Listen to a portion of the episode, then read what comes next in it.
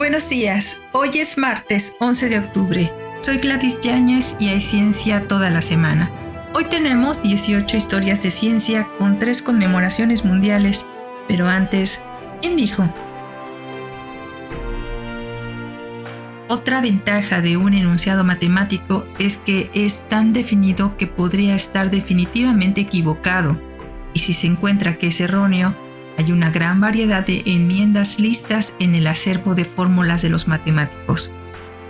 Algunas declaraciones verbales no tienen este mérito, son tan vagas que difícilmente podrían estar equivocadas y en consecuencia son inútiles.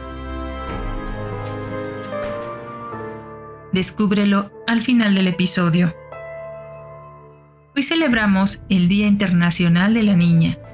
El Día de la Niña es un día de celebración internacional declarado por las Naciones Unidas.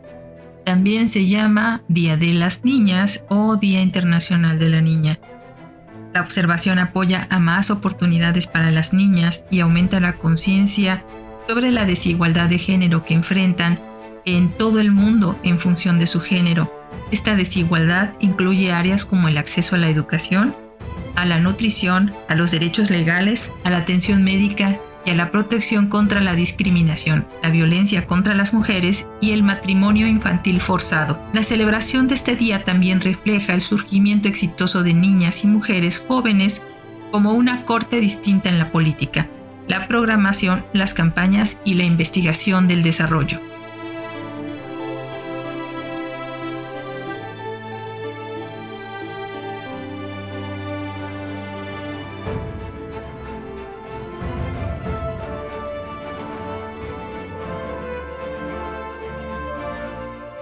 Historia de ciencia número 2.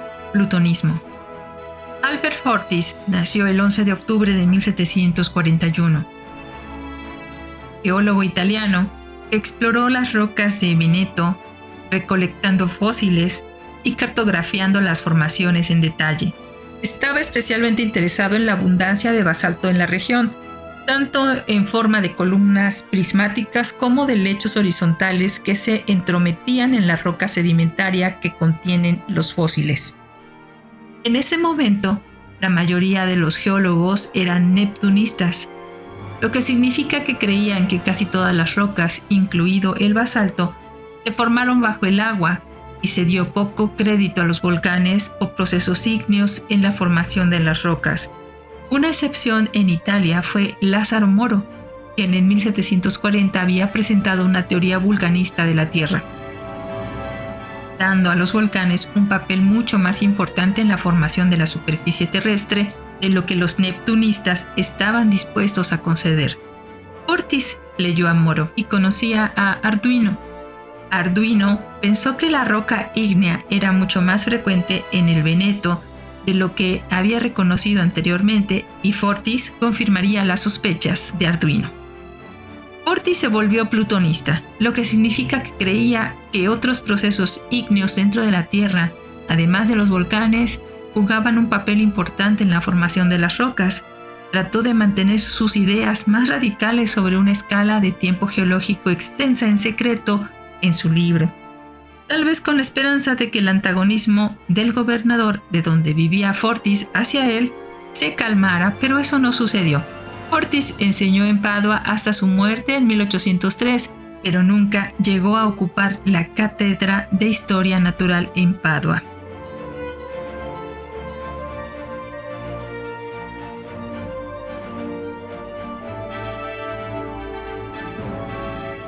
Historia de ciencia número 3 tungsteno. Fausto de Elullar nació el 11 de octubre de 1755, químico y mineralogista español que ayudó a su hermano mayor Juan José en experimentos para separar el metal de tungsteno de su mineral wolframita en 1783. Dos años antes, el químico sueco Carl Skelle descubrió el ácido túnstico, aunque no aisló la forma elemental, de un mineral conocido desde aproximadamente 1758 como tungsten, que en sueco significa piedra pesada y que ahora se conoce como esquelita. Los hermanos Elujar trabajaron en el seminario de Vergara consiguiendo extraer el metal reduciendo el ácido túngstico con carbón vegetal. Por primera vez, la ciencia vasca entraba en la historia de la química. Cada uno se convirtió en director de una escuela de minas, pero de diferentes países. Aunque fue Juan José quien descubrió el tungsteno metálico, Fausto se hizo más conocido.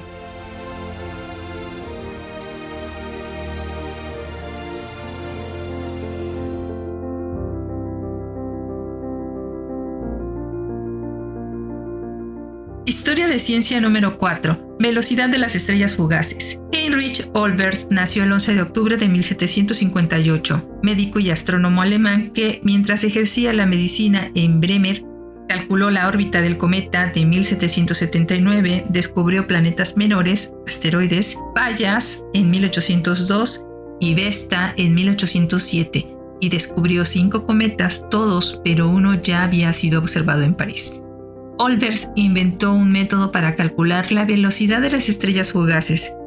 También es conocido por la paradoja de Olbers, que pregunta, ¿por qué el cielo nocturno está oscuro si hay tantas estrellas brillantes alrededor para iluminarlo?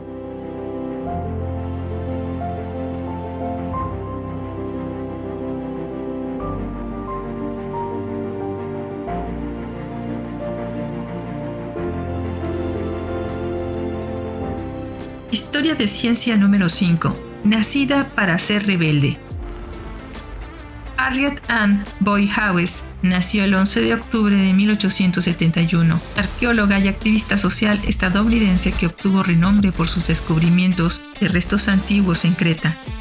Fue a Creta en 1900 y con el estímulo de Arthur Evans comenzó a excavar un micrositio minoico en Kabousi, donde descubrió algunas tumbas de la Edad de Hierro. Entre 1901 y 1905 dirigió un gran equipo que excavó la ciudad minoica de Gornia de principios de la Edad de Bronce y se convirtió en la primera mujer en dirigir una excavación arqueológica importante. Como comunidad de humildes artesanos, Gornia fue de particular interés para la arqueología, ya que completaba los palacios más elaborados que se estaban desenterrando en Osos y en otros lugares. En 1908 publicó una obra monumental sobre Gornia y durante la Primera Guerra Mundial fue a Corfu para ayudar a cuidar a los serbios en 1916.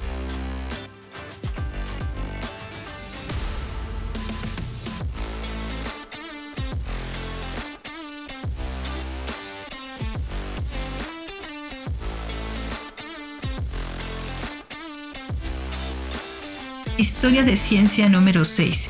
Diferencias finitas. Lewis Fry Richardson nació el 11 de octubre de 1881, matemático, meteorólogo, físico y psicólogo inglés, que fue el primero en aplicar las matemáticas a la predicción meteorológica precisa. Para ello utilizó el método matemático de las diferencias finitas en 1922. Al principio, el poder limitado de las computadoras obstaculizó el pronóstico. Tiempo de cálculo de tres meses para predecir el clima para las próximas 24 horas. Después de la Segunda Guerra Mundial, a medida que las sucesivas computadoras electrónicas crecieron y se volvieron más rápidas, sus métodos fueron cada vez más prácticos. Escribió varios libros aplicando las matemáticas a las causas de la guerra. Contribuyó al cálculo y a la teoría de la difusión de remolinos en la atmósfera. El número de Richardson, una cantidad que involucra gradientes o cambios con la distancia de temperatura y velocidad del viento, lleva su nombre.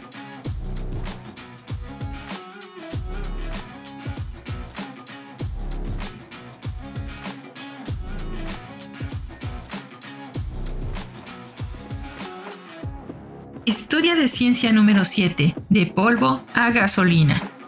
Friedrich Bergius nació el 11 de octubre de 1884, químico alemán que inventó el proceso para convertir polvo de carbón e hidrógeno directamente en gasolina y aceites lubricantes sin aislar productos intermedios.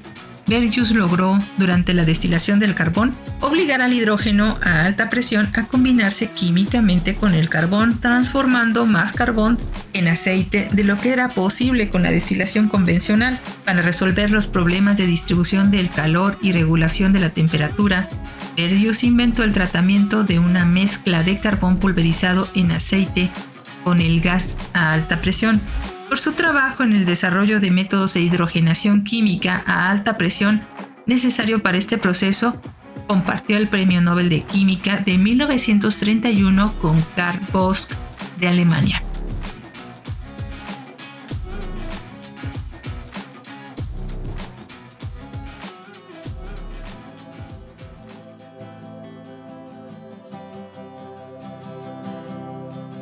Historia de ciencia número 8. Protozoos marinos. Charles Atwood Foy nació el 11 de octubre de 1865, zoólogo estadounidense cuya clasificación de muchas especies nuevas de protozoos marinos ayudó a establecer una biología marina sistemática. Nombrado director de la Estación Experimental Biológica de la Universidad de Illinois en La Habana, Foy investigó el plancton en los ríos y lagos remansos. Se unió a la recién fundada institución Script de Oceanografía en 1903 y fue miembro del personal científico en el Steamer Albatros de la Comisión de Pesca de los Estados Unidos durante la expedición Albatros, que duró de 1904 a 1905 frente a la costa de San Diego, California. Durante dos veranos recorrió las estaciones marinas de Europa comparando instrumentos y recopilando información sobre edificios y acuarios para ayudar a la planificación de la Estación Biológica Marina de San Diego.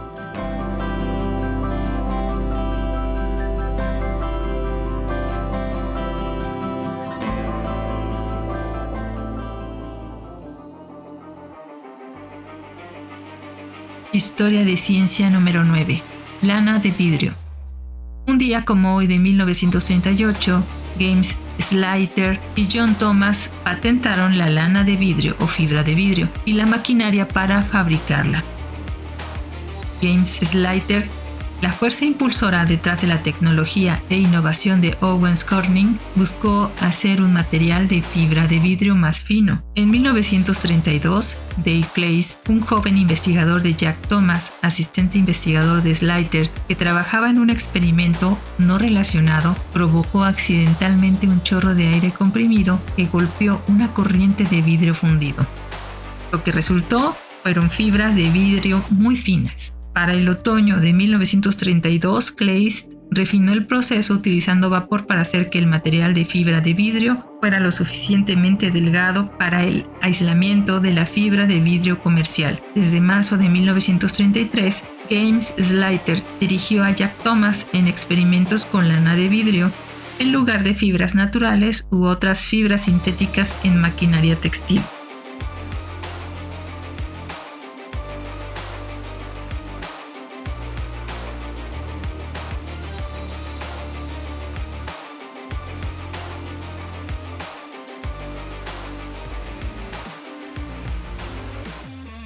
Historia de ciencia número 10. Médula ósea.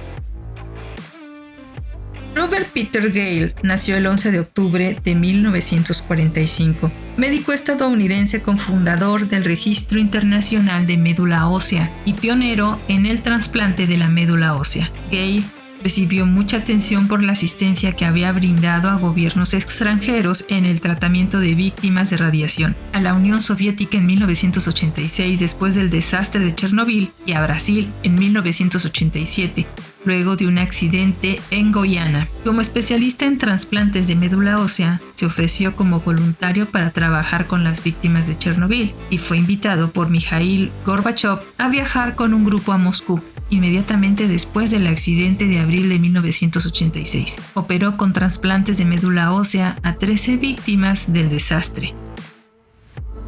Sin embargo, muchos de los sobrevivientes de Chernobyl altamente expuestos han muerto desde entonces debido a los efectos de la radiación latente.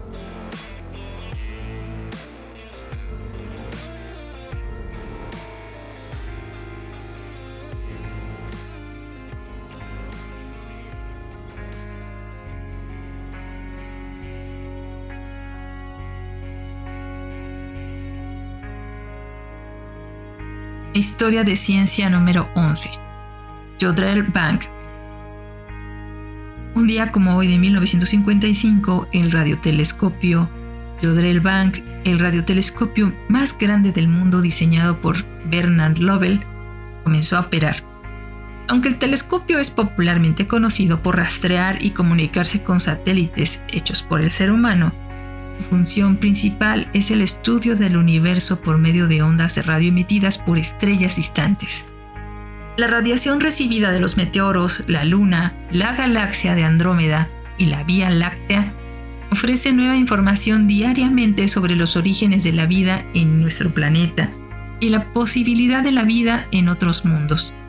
La construcción de este telescopio estuvo plagada de contratiempos y frustraciones, tanto financieras como políticas y de otro tipo. Pero a través de su perseverancia, Fernand Lovell hizo realidad su sueño.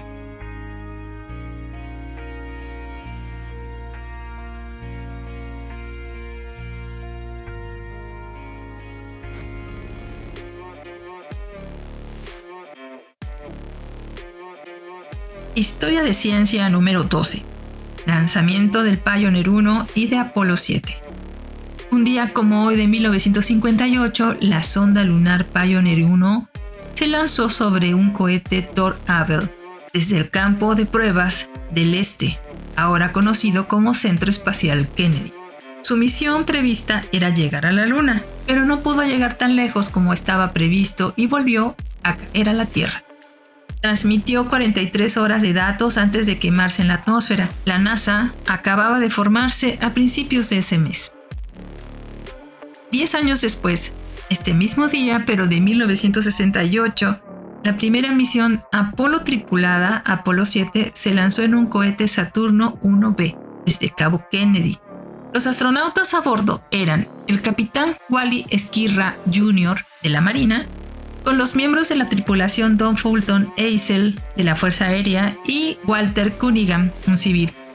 Dieron vueltas durante 11 días hasta 183 millas sobre la Tierra en órbitas de 90 minutos. Probaron maniobrar el Apolo, primero separándolo de la etapa superior del cohete, a continuación dieron la vuelta para reposicionar su motor hacia el cohete. En la misión posterior del Apolo 11, el vehículo se conectaría con la nave de alunizaje que se encuentra dentro del cilindro. Para Apolo 11, el escenario impulsaría las naves combinadas hacia la Luna.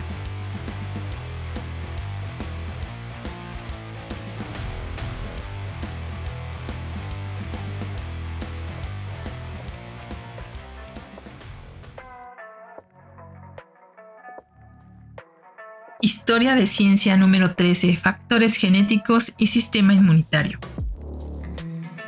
Un día como hoy de 1980, Baruch Benacerraf recibió el Premio Nobel de Fisiología o Medicina junto con George Snell y Jean Dausted por sus estudios pioneros sobre el complejo mayor de histocompatibilidad.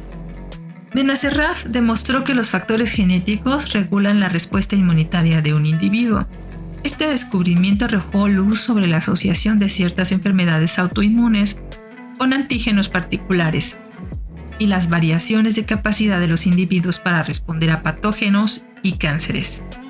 Encontró que los genes de respuesta inmune descubiertos por Benacerraf se mapeaban y posteriormente se demostró que codificaban moléculas de clase 2. El descubrimiento de los genes IR proporcionó la base para que varios laboratorios descubrieran la presentación del antígeno a las células T y que las interacciones de las células T y B están restringidas por el MHC, que es el complejo mayor de histocompatibilidad. Entre muchas de sus contribuciones al campo de la inmunología, Benacerraf también ayudó a desarrollar nuestra comprensión de la actividad fagocítica de los macrófagos, describió las funciones de la subclase de IgE, descubrió los receptores FC, demostró que las células T y B reconocen los antígenos de manera diferente y observó cómo estas células cooperan entre sí para generar una respuesta de anticuerpos ayudó a dilucidar la relación entre el halo reconocimiento y la respuesta de las células T a antígenos extraños presentados por moléculas propias del complejo mayor de histocompatibilidad y fue uno de los primeros en estudiar las células T supresoras.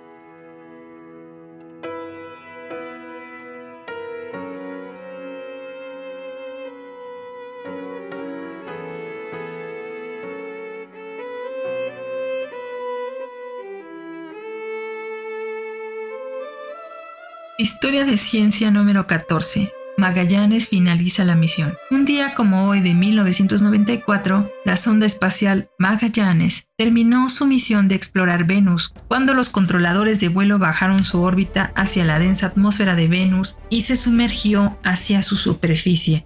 El contacto por radio se perdió al día siguiente. Aunque gran parte de Magallanes se vaporizó, se cree que algunas secciones tocaron intactas la superficie del planeta lanzado el 4 de mayo de 1989 en la bahía de carga con la misión ST-30 Space Shuttle Atlantis, Magallanes llegó a su órbita polar planificada alrededor de Venus el 10 de agosto de 1990. Mientras daba vueltas una cada 3 horas y 15 minutos, el planeta giraba lentamente debajo de él y Magallanes había recopilado imágenes de radar de la superficie en franjas de unos 17 a 28 kilómetros de ancho y había enviado por radio información sobre los grandes volcanes en escudo, vastas llanuras de lava y cráteres dispersos.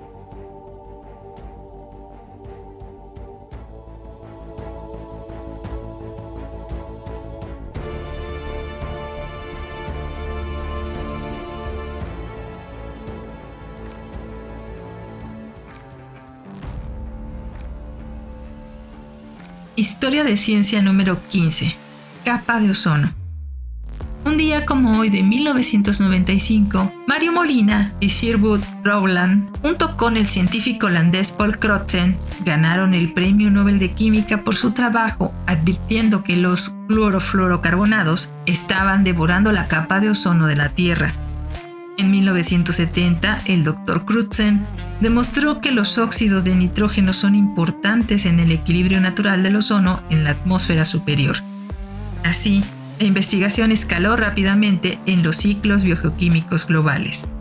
En 1974, los doctores Molina y Rowland establecieron que había una amenaza para la capa de ozono de los clorofluorocarbonos hechos por la humanidad como gases que luego se usan o se usaban en las latas de aerosol. Más de una década antes de que se descubriera el agujero de la capa de ozono en la Antártida, sus investigaciones provocaron la respuesta internacional inmediata para controlar las emisiones de CFC para proteger la capa de ozono.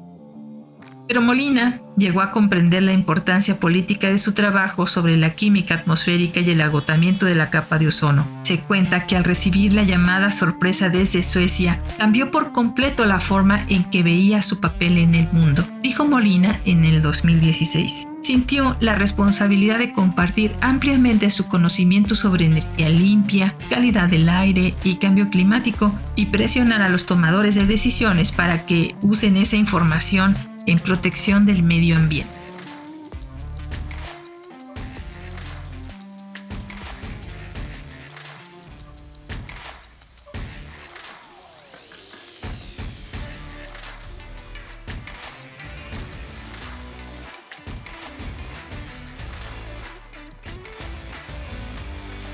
Historia de ciencia número 16. Contabilidad de factores desconocidos y teoría de la elección discreta. En el año 2000, los investigadores asociados James Heckman de la Universidad de Chicago y Daniel McFadden de la Universidad de California en Berkeley ganaron el Premio Nobel de Economía. Heckman recibió el premio por su trabajo pionero en la contabilidad de factores desconocidos que afectan las muestras estadísticas. Gran parte de su trabajo se ha aplicado a la comprensión de cómo los eventos de la vida temprana contribuyen al potencial de ingresos y al estado económico de las personas en el futuro. McFadden fue citado por su trabajo sobre una nueva teoría de la elección discreta, una forma de medir cómo las decisiones de un individuo sobre la ocupación o la vivienda, por ejemplo, reflejan elecciones entre un número limitado de alternativas.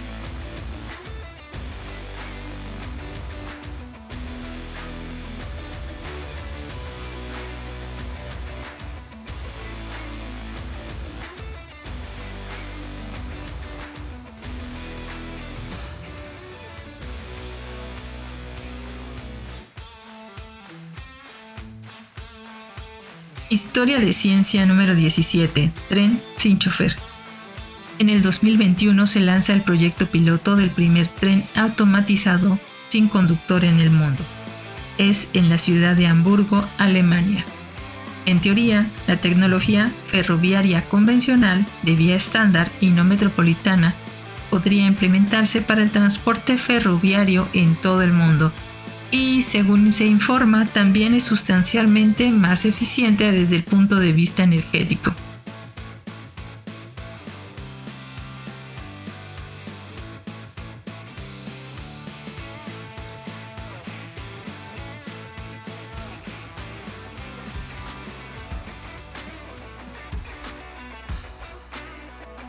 Historia de ciencia número 18. Huellas de traquilos. En el 2021, un grupo de investigación informó de una datación más precisa de lo que parecen ser las primeras huellas bípedas con características similares a las de los homínidos.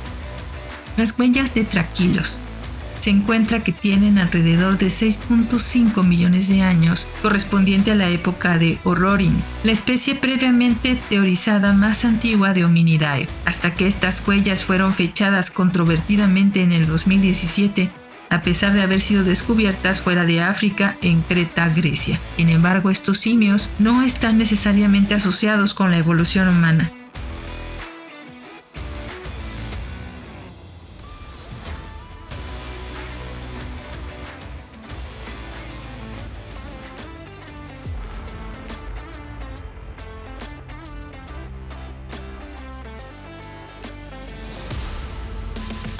Y esto fue todo por hoy, martes 11 de octubre. Soy Gladys Yáñez y hay ciencia toda la semana. Hoy tuvimos 18 historias de ciencia y una conmemoración mundial. Pero antes de despedirnos, fue Lewis Fry Richardson Mill en su artículo de Mathematics of War and Foraging Politics de 1956 quien dijo, otra ventaja de un enunciado matemático es que es tan definido que podría estar definitivamente equivocado. Y si se encuentra que es erróneo, hay una gran variedad de enmiendas listas en el acervo de fórmulas de los matemáticos. Algunas declaraciones verbales no tienen este mérito, son tan vagas que difícilmente podrían estar equivocadas y en consecuencia son inútiles.